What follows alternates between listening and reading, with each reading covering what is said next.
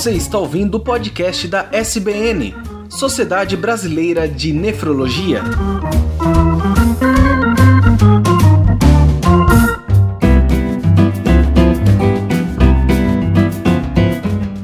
Olá, ouvintes, sejam bem-vindos à temporada 2020 do podcast da Sociedade Brasileira de Nefrologia. Eu sou Tarek Fernandes e hoje falaremos sobre os recentes casos de intoxicação que ocorreram em Minas Gerais e suas implicações nefrológicas. Também como host desse podcast, ao meu lado está a doutora Cíntia Vieira, diretora de políticas associativas da SBN e coordenadora do serviço de nefrologia do Hospital Ernesto Dornelles em Porto Alegre. E neste episódio nós temos como convidados especiais a doutora Lilian Carmo, que é presidente da Sociedade Mineira de Nefrologia, também como convidado o Dr. Vinícius, nefrologista da Santa Casa de Juiz de Fora, doutor em nefrologia pela Universidade de São Paulo, e também como convidado especial o Dr. José Suassuna. Ele é nefrologista, professor de titular de nefrologia da Universidade do Estado do Rio de Janeiro, coordenador do Departamento de Insuficiência Renal da SBN.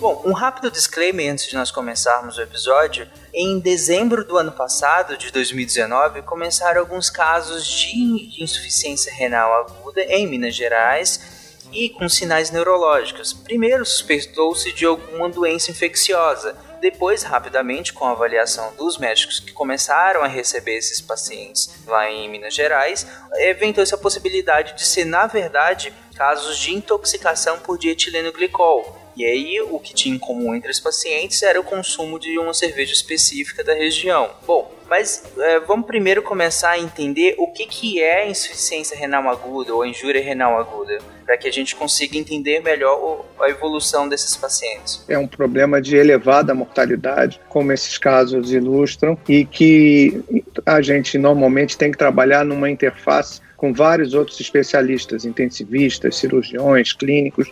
Faz parte do dia a dia, da rotina de qualquer nefrologista, tratar com variantes usuais de insuficiência renal aguda. Essa situação que nós estamos discutindo é uma forma menos comum de insuficiência renal aguda e vai ser muito importante a gente ouvir a opinião e os comentários dos colegas que tiveram contato mais direto com esses pacientes. Doutor Suassuna, ainda mais uma pergunta. Ela é comum no Brasil a insuficiência renal aguda, independente de nós falarmos falarmos, entrarmos diretamente no assunto, a causa desta, mas quais são as causas mais comuns e se a insuficiência renal aguda é comum no Brasil? É, sem dúvida é uma doença bastante comum. É, ela acontece muito em centros urbanos, mas também tem uma distribuição para é, setores rurais. Às vezes há uma certa diferença do, das causas na, na população urbana. A gente vê ela muito associada a infecções graves e uma reação grave do nosso corpo quando isso acontece, que se chama sepse e também ah, no pós-operatório de grandes cirurgias, em casos de é, malformações em crianças, como complicação de pneumonias nos idosos. É um, como eu falei, é um quadro que faz parte do dia a dia. No, no interior do país, a gente vê às vezes outro perfil, com algumas doenças é, infecciosas mais é, fora da realidade dos grandes centros. No caso particular desse tipo de insuficiência renal aguda, que é o que se associa à toxicidade a, ao, ao tecido renal, que a gente chama de nefrotoxicidade, ela é uma insuficiência renal aguda que não é tão frequente. A gente tem um levantamento em andamento agora com 17, mais de 17 mil pacientes com insuficiência renal aguda e, e nós só temos 7% de casos é, de causas nefrotóxicas. Então, embora sejam 1.200 casos nesses 17 mil, no percentual total é relativamente pouco frequente. Doutora Lili, com relação ao dietileno glicol, o que, que é, onde, como é que ele é usado, por que, que é usado? Se usa em alguma, algum tipo de preparo uh, de medicação, preparo de bebida. O dietileno glicol, né, ele é uma substância usada frequentemente na indústria farmacêutica e ela pode ser usada como um anticongelante. É, ele aparece aí a sua relação com as indústrias de bebidas, né, de, das cervejarias. E ele é um líquido in, é, incolor, claro, sem odor algum e tem um, um gosto um pouquinho adocicado, menos, menos doce que o etileno glicol. é, a, existem casos né, de é, essa, essa substância ela não é apropriada para uso, ela não faz parte nenhum é, uma composição é, de produtos que são é, usados por via oral, né? Então não é uma substância utilizada, ela não é própria para consumo, ela é usada em outras atividades que não é um solvente e que não é, em nada, ela não faz parte de nada para ser ingerido. Né? Certo. Doutor Vinícius, o que a gente soube pela imprensa, o que está sendo divulgado, é que essa síndrome é uma síndrome tão rara, mas que ela ocorre com danos renais e neurológicos, podendo ser fatais, né? Pode ser fatal essa, essa síndrome. O senhor teve já com, contato com essa patologia anteriormente? Já tratou algum caso assim? É a primeira vez que está vendo?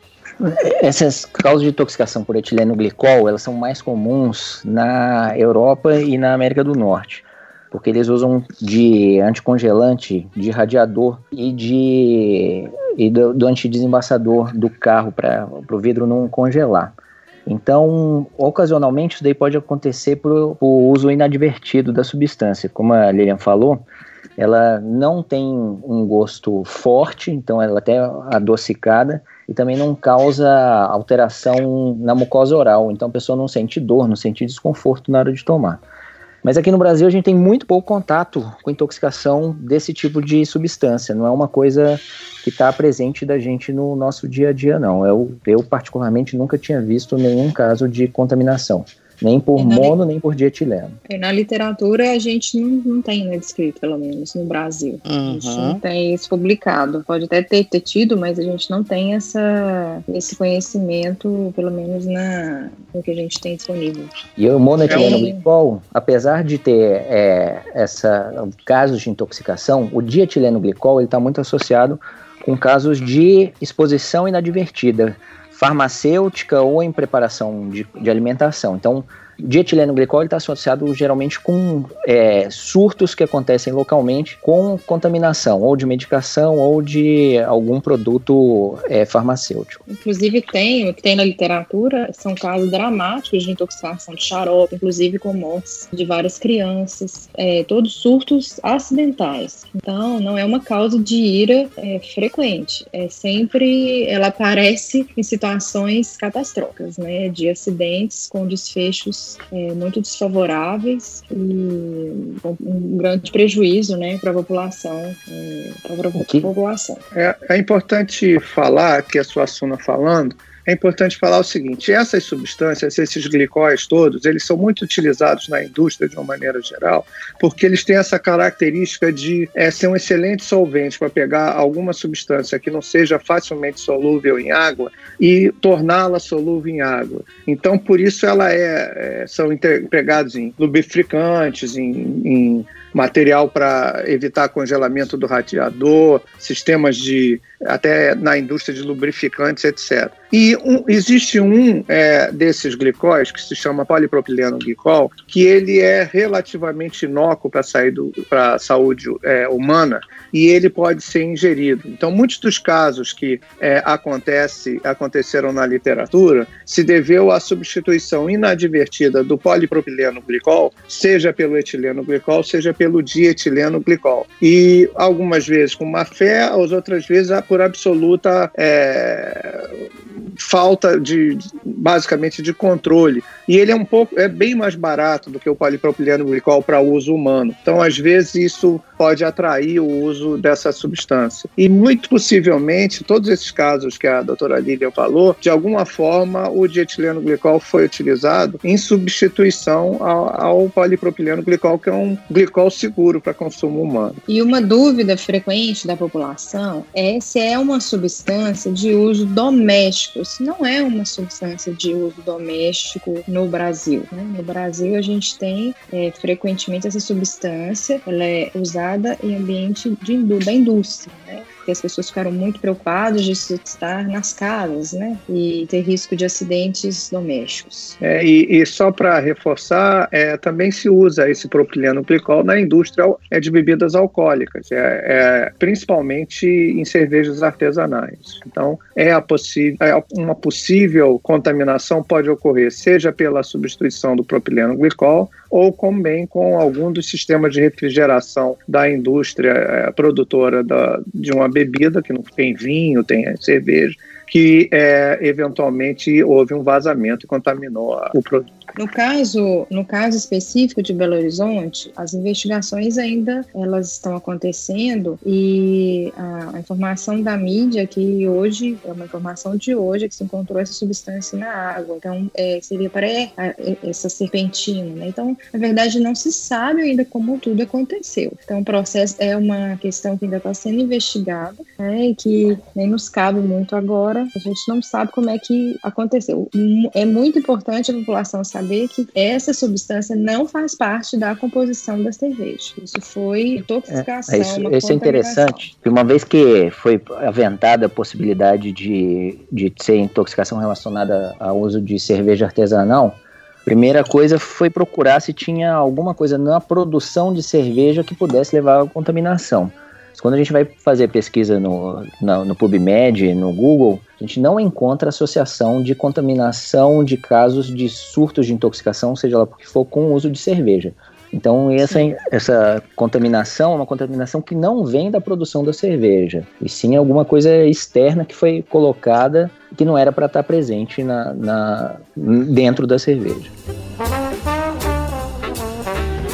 quais são os sintomas que apresentaram-se e que, que denotaram que as coisas não estavam evoluindo de uma forma favorável? Bom, então, como é que começam os sintomas da associação com dietileno glicol? Realmente, o paciente tem uma fase, uma primeira fase que é de náusea e vômito. Essa náusea e vômito é, de certa forma, importante. Muitos desses pacientes chegam a procurar o pronto-socorro nessa fase que essa, isso daí demora aí 24, 48 horas. Você tem uma segunda fase, que é uma fase de insuficiência renal aguda. Os pacientes começam a ter oligúria, começam a diminuir a produção de urina e uma piora da função renal, medido por exames como creatinina, ureia.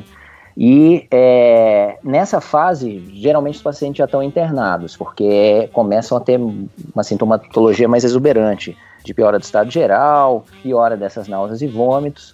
E uma fase mais tardia, que acontece de 7 a 10 dias depois da ingestão da, da, do dietileno glicol ou do monoetileno glicol, que as duas são muito parecidas em termos de intoxicação, é uma fase neurológica, que você vai pegar alteração inicial de, é, do dietileno glicol, pega par craniano, ou seja, a parte de, de nervo da face. E do monoetileno glicol não passa por essa fase de pegar par craniano, ela vai já direto para a fase motora, com diminuição da força é, dos membros superiores e membros inferiores, essa perda de força é progressiva até evoluir com uma insuficiência respiratória por falta de força muscular. Então, é, o que chamou atenção nesses casos iniciais, primeiro que os dois primeiros pacientes eram pacientes da mesma família. E, é, e logo depois, um terceiro caso era do mesmo bairro, do prédio é, em frente ao dessa primeira família. Então, a primeira coisa que chamou a atenção a gente foi essa, é, essa parte geo, é, geográfica ser muito parecida. Então, chamou já atenção para ser essa fase de intoxicação, essa possibilidade de intoxicação. Só que a gente não encontrava qual era o elo que ligava essas coisas. Primeira coisa é que a, cerveja que eles estavam utilizando é uma cerveja industrial de, é, de ampla produção. Cada lote deles tinha mais 60 mil garrafas. Então, é, isso fazia contra a gente imaginar que fosse uma intoxicação, porque a gente estava vendo dois, três casos, um lote muito grande. A outra coisa que trouxe dificuldade para a gente também, em termos de diagnóstico, então a gente foi atrás da família, a família foi essencial para a gente tentar é, seguir diante com a, essa possibilidade de ser uma intoxicação mas a gente não, não via o elo exato. E outra coisa que chamava atenção é essa dissociação de quadro neurológico com quadro, com quadro é, renal, que não é uma associação que a gente vê no dia a dia. Então isso aí chamou a uhum. atenção que a gente não conseguia casar as coisas. Botulismo pega muito essa parte é, neural, mas não pega a parte nefrológica. Então, é, é, essa dificuldade de casar também chamava atenção. Será que isso daí que a gente está vendo na intoxicação é uma doença nova que a gente está vendo de transmissão por arbovirose? Então, isso também foi uma dificuldade que a gente teve no diagnóstico. No início, os pacientes, os três primeiros pacientes, eles tinham paralisias de par craniano, de sétimo e terceiro. É, teve paciente que teve paralisia de, de facial bilateral, que é uma coisa que não é comum e o papiledema. E depois, é, sem, a, sem é, presença de hipertensão intracraniana. Então, era um papiledema sem hipertensão intracraniana. Então, era uma papilite, uma lesão neurológica é, relacionada com o, segundo nervo, o, o, segundo par craniano. E um líquor, todos eles com líquor com uma alteração leve de é, apenas proteinorraquia, não tinha aumento de celular, celularidade. Quando foi feito a eletroneuromiografia desses pacientes, mostrava que tinha uma lesão desmelinizante difusa. Então, é, é, a gente era difícil nesse momento de imaginar se isso daqui era um evento é, imunológico secundário a um quadro viral ou era um quadro de intoxicação, porque a grande dificuldade nesses casos é você achar o motivo da intoxicação. E os, e, e os, os pacientes chegavam com, com quadro clínico diferentes, gente que já tinha passado em outros pronto-socorros, em outros hospitais, que já tinha chegado em diálise, então, os quadros de acidose já tinham revertido, já tinham melhorado, que foi outra coisa de dificuldade, esses pacientes todos com intoxicação, eles têm uma acidose importante, mas essa acidose é facilmente revertida com diálise, o paciente não fica acidótico a longo prazo, então tudo isso traz dificuldade no diagnóstico. É que na medicina é importante, né? É a história, o exame físico e atrás de tudo, né? Atrás de todas as pistas, história familiar, a história desse paciente, a história pregressa. E esse aí, ela exige, além do tratamento que seja imediato, exige essa procura, procura né, da, da causa.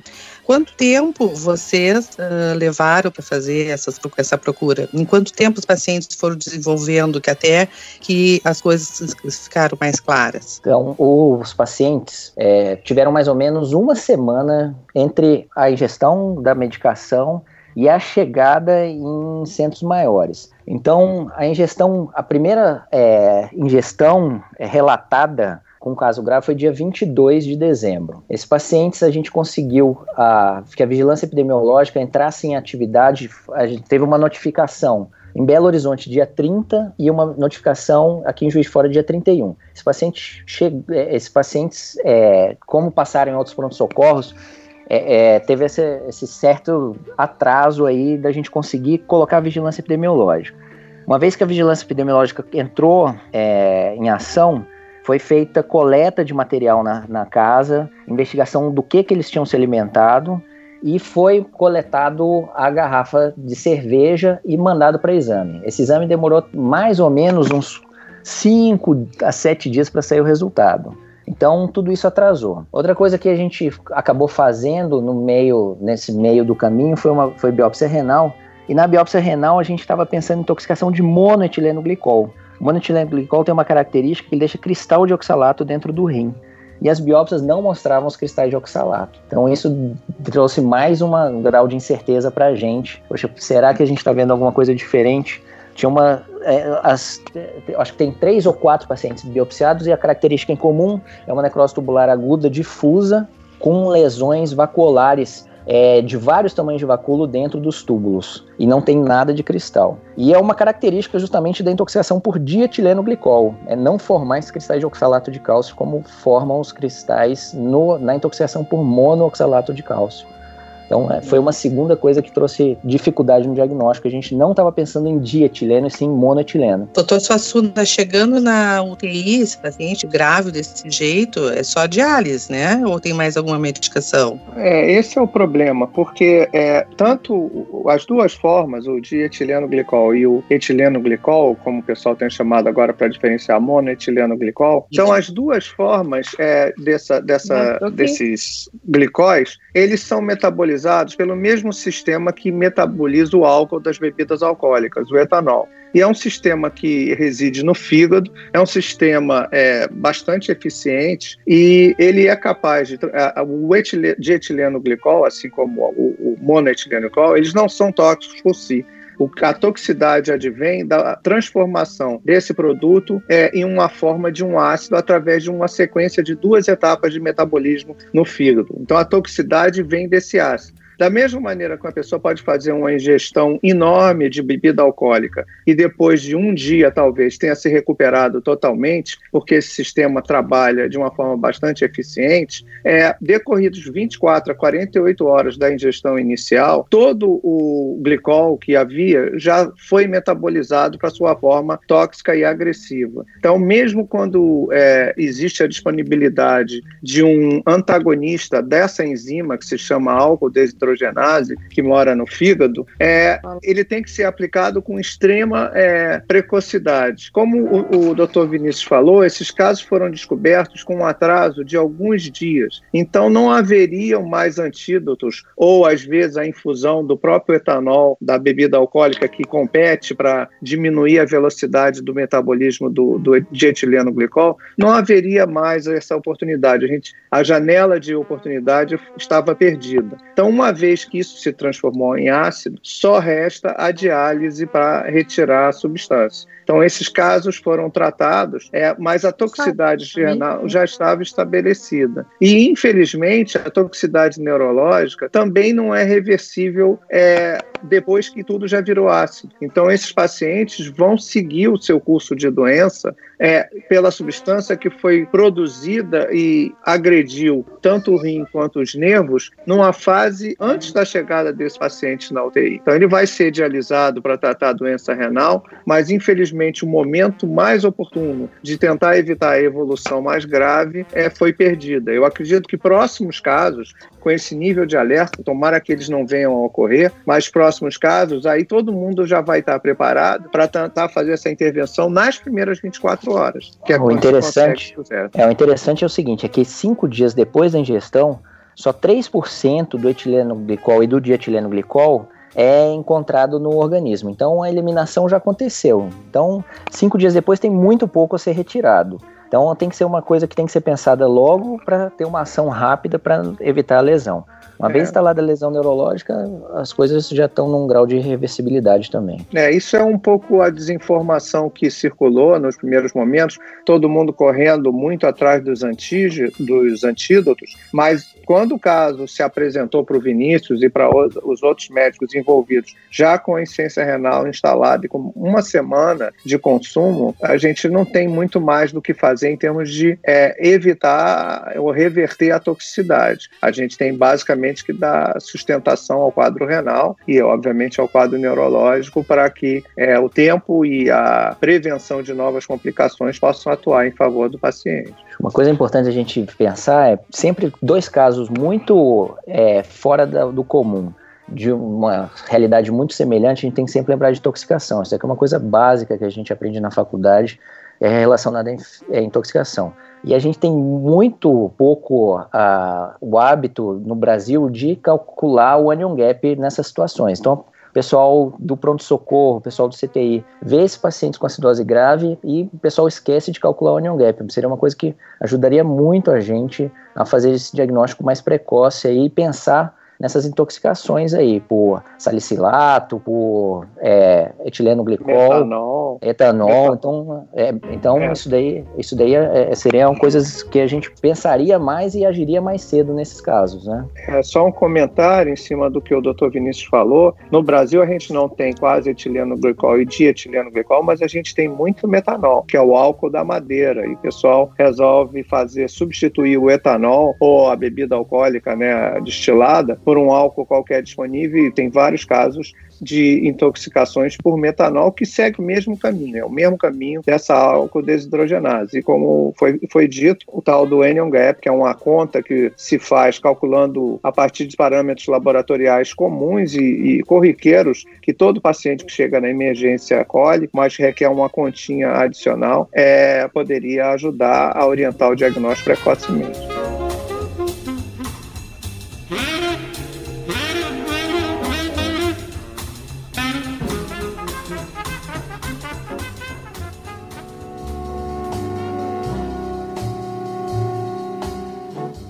É que uma dúvida frequente agora, atual da população, é, o Vinícius vai entender que a gente, a gente tem sido abordado por isso, é porque tem muitas pessoas que ingeriram a bebida em dezembro é, há mais tempo, né? Tiveram alguns sintomas de intoxicação alcoólica e não tiveram mais nada. E existe atualmente uma certa preocupação generalizada na população. A população está assim, é, temendo o que, que deve ser feito, o, o que fazer, quem deve procurar o médico ou não. Então, eu acho que a gente precisa esclarecer essas, essas questões, né? É, o, o, uso do, do antídoto, ele tem que ser bem precoce, né? Mas, e a gente sabe que o, depois que passa dessa fase aguda e ele é metabolizado no fígado, a gente já tem os compostos tóxicos, né? Então, de modo geral, a gente tem orientado que as pessoas que tiveram uma sintomatologia, que ingeriram esses lotes, né? Que os lotes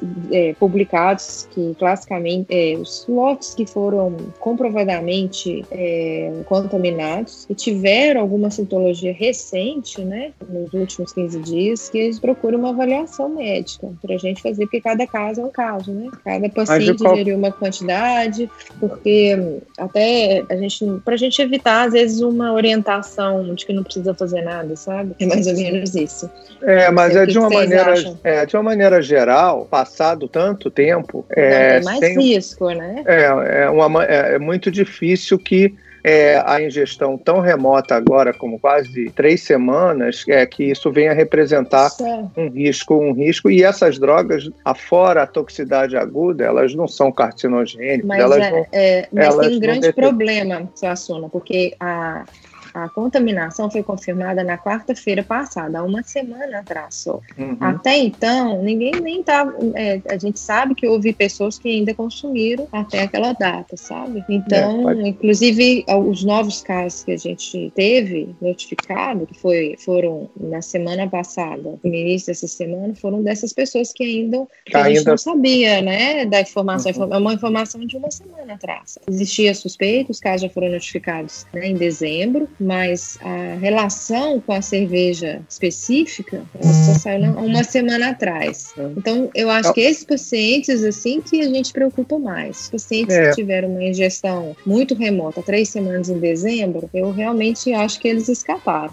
né? É Porque não faz sentido pela fisiopatologia que, que, nós acabamos de discutir aqui, não tem como. Mas, uma coisa é... que, que, também é interessante é que a única outra epidemia que teve é, com o dietileno glicol foi em vinho né, na Europa, foi na na, na Áustria. E eles adicionaram de propósito ao vinho para deixar o vinho mais doce. E era interessante que, apesar de muitas pessoas consumirem os lotes, nem todos desenvolvem a doença. É um certo mistério de saber Sim. se teve a ver com a, a quantidade ingerida, né? Realmente, cerveja, às vezes, você pode ingerir uma quantidade, um volume bem generoso, mas na, na epidemia do vinho austríaco era interessante porque a concentração do dietileno qual variava de garrafa para garrafa e as pessoas, às vezes, que compartilhavam a garrafa, eles uns tinham o problema e outros não. Então, deve haver também um certo componente, ainda não, talvez a eficiência desse sistema enzimático, alguma coisa que explique por que que alguns vão fazer e muitos outros expostos vão escapar né, da, da complicação. E o contrário também é verdade também, que né, nessas intoxicações que tiveram em criança, teve gente que consumiu então altas doses e, e, não teve problema, e teve gente que consumiu baixas doses e também teve e problema. Pois é, foi variado. Então, não tem um, um, valor que a gente possa dizer de segurança que possa ter uma ingestão e essa pessoa não, e, e, e não tenha um, uma possibilidade de, de ter o evento da intoxicação pelo dietileno, do etileno glicol, né? Na literatura, o pessoal fala no fom, uh, fomepizol, uh, como um antídoto. Existe no Brasil?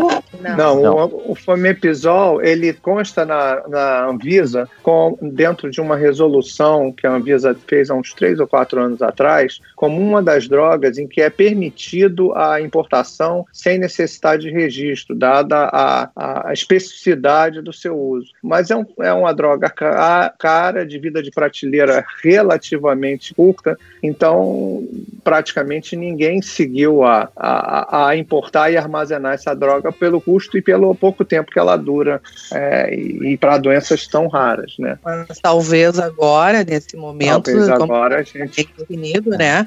As é. coisas estão indefinidas, assim, talvez fosse de ter um, um pouco, né, nessas prateleiras. Eu imagino aí. que as autoridades devam estar providenciando isso. Eu acho que faz todo sentido. A Secretaria de Saúde de Minas lançou aqui uma resolução falando dos casos e ela não coloca o fomepizol não. como uma possibilidade de tratamento. Então ela não colocou dentro da diretriz para tratamento, colocou o etanol, mas não colocou Apenas. o fomepizol. E até hum. mesmo o etanol, ele não é uma medicação é, facilmente encontrado para ser adquirido pelos hospitais. A gente sabe que todos os hospitais tiveram dificuldade de adquirir isso no mercado, é, solicitando uma manipulação de urgência. É, em Belo Horizonte, somente o João 23 que tinha até semana passada todos os outros hospitais é, ninguém tinha, por uma questão de, de, um, de, de um hospital, eles, a gente não é referência, né? A maioria dos hospitais não tem essa demanda de forma. Tem que fazer a manipulação e outra coisa importante também é que o nível sérico tem que ser mantido numa faixa estreita, porque a toxicidade do etanol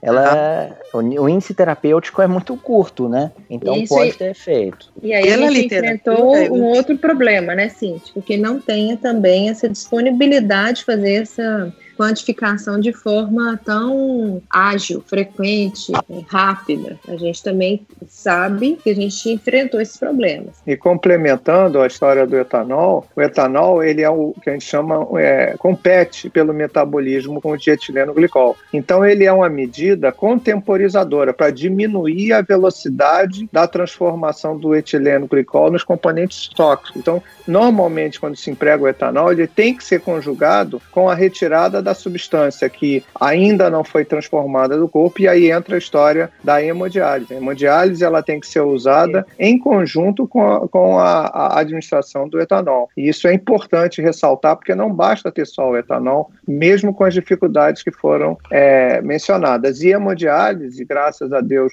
é, é, um tratamento disponível com muita facilidade no país e principalmente em Minas tem um, uma grande é, disponibilidade. É, isso precisa precisa ser ressaltado da importância dessa modalidade de tratamento como complementação às medidas de controle.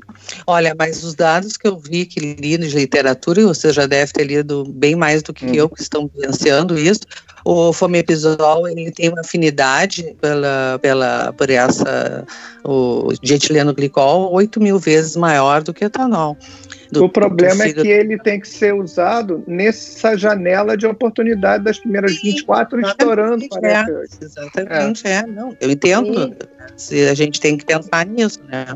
E tem mais Mas... uma coisa, agora com a identificação da causa, a gente espera que não que a gente não tenha mais casos, né? Porque pelos alertas todos, pelo recolhimento de todos os produtos, é, então a gente é, tem essa esperança de que, que, as pessoas estejam atentas e não, não façam ingestão e sigam a recomendação, né? Da vigilância, da Secretaria Estadual, da polícia, que então a gente tem essa esperança que a gente não, nós não vamos ter mais casos. Né? Eu tenho eu também essa esperança. Mas, é. mas, a, a, mas a gente tem que se cercar de, de recursos para casos esporádicos que ainda possam acontecer, a, como a Toralina Com certeza. Mas aí, neste caso, eu não acredito que a gente consiga o fomepizol a tempo. Eu acho que a, a, a hemodiálise associada ao, ao etanol, ela ela está é, tá em todos os hospitais. Ela é mais disponível que o etanol, na verdade. Exato. Então, eu acho que a gente, essa é uma, até a gente já vem discutindo isso, que é uma medida que, que a, gente, a gente deve soltar, vai soltar uma nota técnica do Departamento de IRA, contemplando essa, essa opção terapêutica.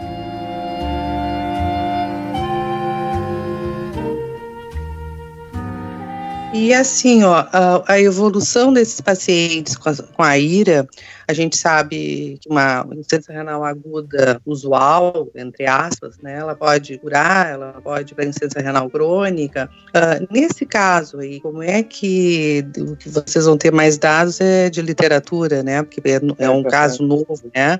Mas como evoluiria e a parte neurológica, como é que evoluiria também dentro dos, dos conhecimentos? A, a insuficiência renal, ela é uma insuficiência renal desde que é tratada de forma é, adequada, que tem um prognóstico relativamente favorável. É, é, um pouco diferente da, como o doutor Vinícius falou, do monoetileno glicol, que faz uma grande deposição de um composto chamado oxalato no rim, e isso causa um, uma reação adicional, além da toxicidade direta, que torna essa insuficiência renal é, um pouco mais é, grave e com risco de ter alguma sequela é, mais intensa do que a, dietileno, a do dietileno glicol. Então, as, é, o grande problema é, mais do que a insuficiência renal, é a evolução dos casos neurológicos. Existem relatos de recuperações totais e parciais, mas muitos pacientes fazem uma evolução catastrófica e irreversível. Eu fiquei, acho, a gente fica assim até uh, de uma forma, se sente uh, de uma forma adequada, assim, pela investigação, notificação, a vigilância sanitária entrou, entrou a, a pecuária. Eu achei uma coisa assim que realmente a evolução de uma notificação, quando ela, ela o médico percebe que algo, uh, como foi dito está evoluindo de uma forma grave, que vários casos estão aparecendo, a gente viu que foi muito bem organizada. Eu acho que foi, eh, foi dentro de ser, ah, demorou uns dias, coisa super nova, né? E conseguir fazer esse rastreio e conseguir chegar a uma causa e, e ter sucesso, né? Então, assim, acho que tem que ser elogiado. Então, Eu queria só pegar a oportunidade, Cíntia, e falar uma coisa, assim, elogiar o grupo médico do, de Minas, porque muito antes de qualquer notificação em mídia, etc., nos grupos que nós conversávamos sobre essa situação, é, eles já tinham aventado essa hipótese, é, eu acho, quando ainda havia a percepção que isso talvez fosse uma causa infecciosa, é, para um nefrologista é, com experiência em ciência renal aguda, salta aos olhos essa síndrome como um caso de um possível toxicidade. E, e essa percepção foi feita muito precocemente pelo grupo de nefrologistas é, que conversou sobre essa doença é, entre eles, entre nós, nas redes sociais. É só é destacar que houve essa percepção é, bastante precoce. Uhum. Sim, a notificação que eu me refiro, sim, os médicos criarem um consenso, notificarem isso talvez internamente, né, nos seus hospitais, as suas comissões de, de infecção e a, essa preocupação e chegar na notificação da vigilância.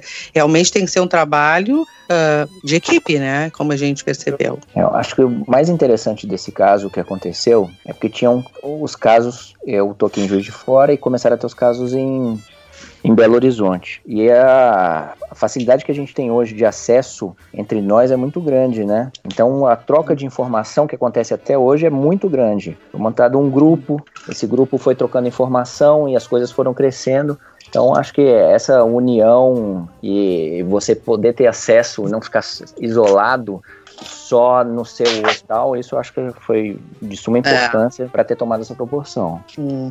É, a comunicação favorece demais hoje.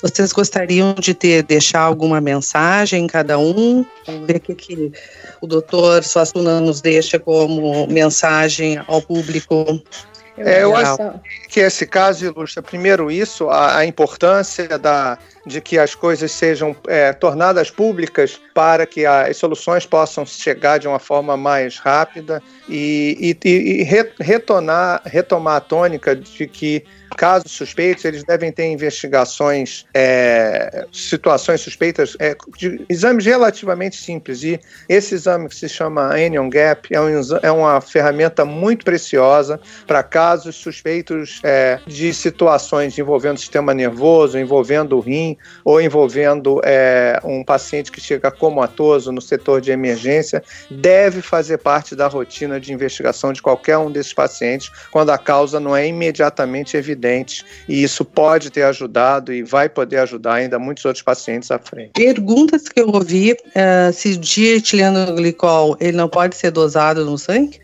Pode, mas é uma tecnologia que exige uma, um equipamento laboratorial que não é disponível num laboratório de análises clínicas convencional.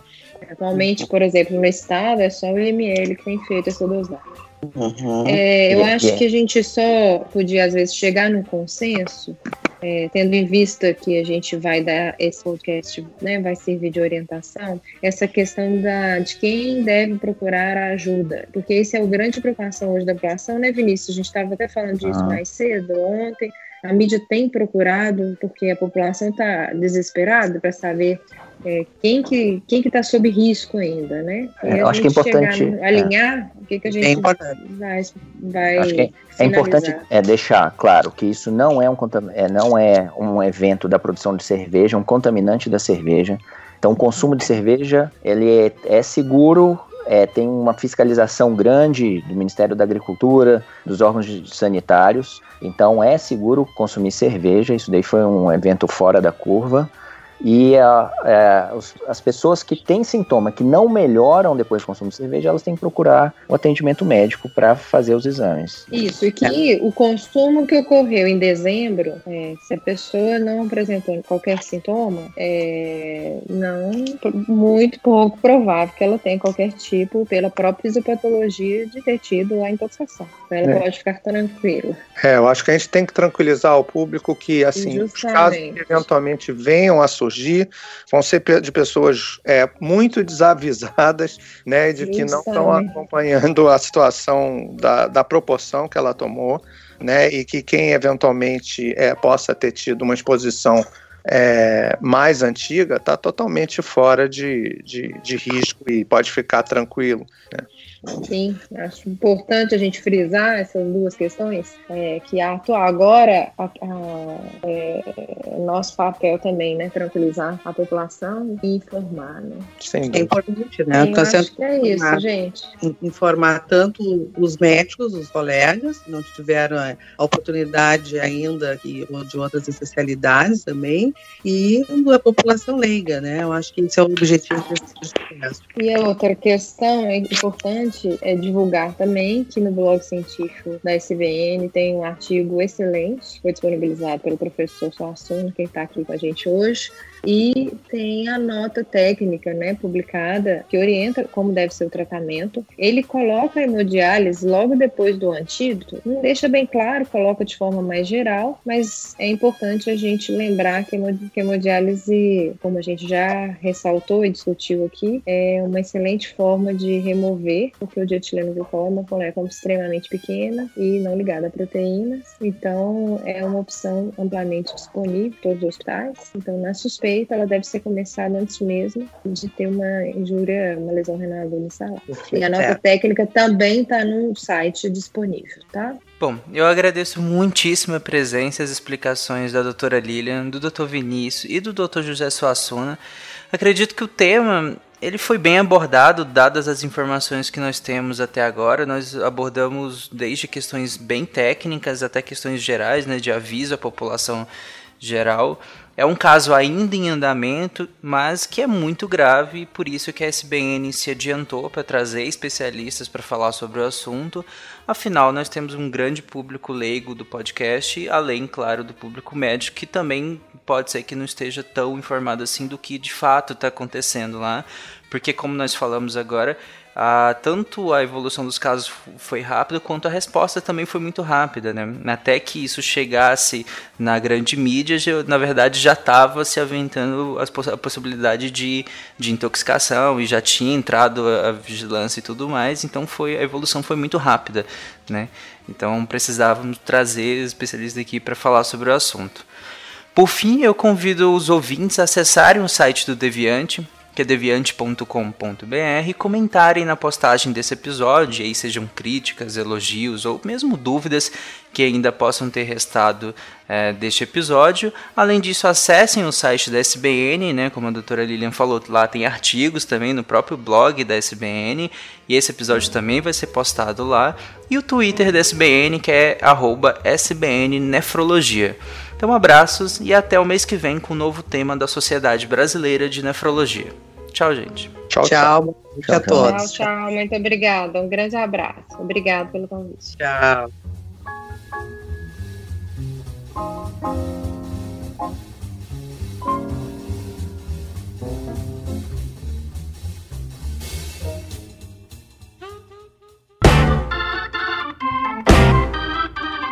Você ouviu o podcast da SBN, Sociedade Brasileira de Nefrologia.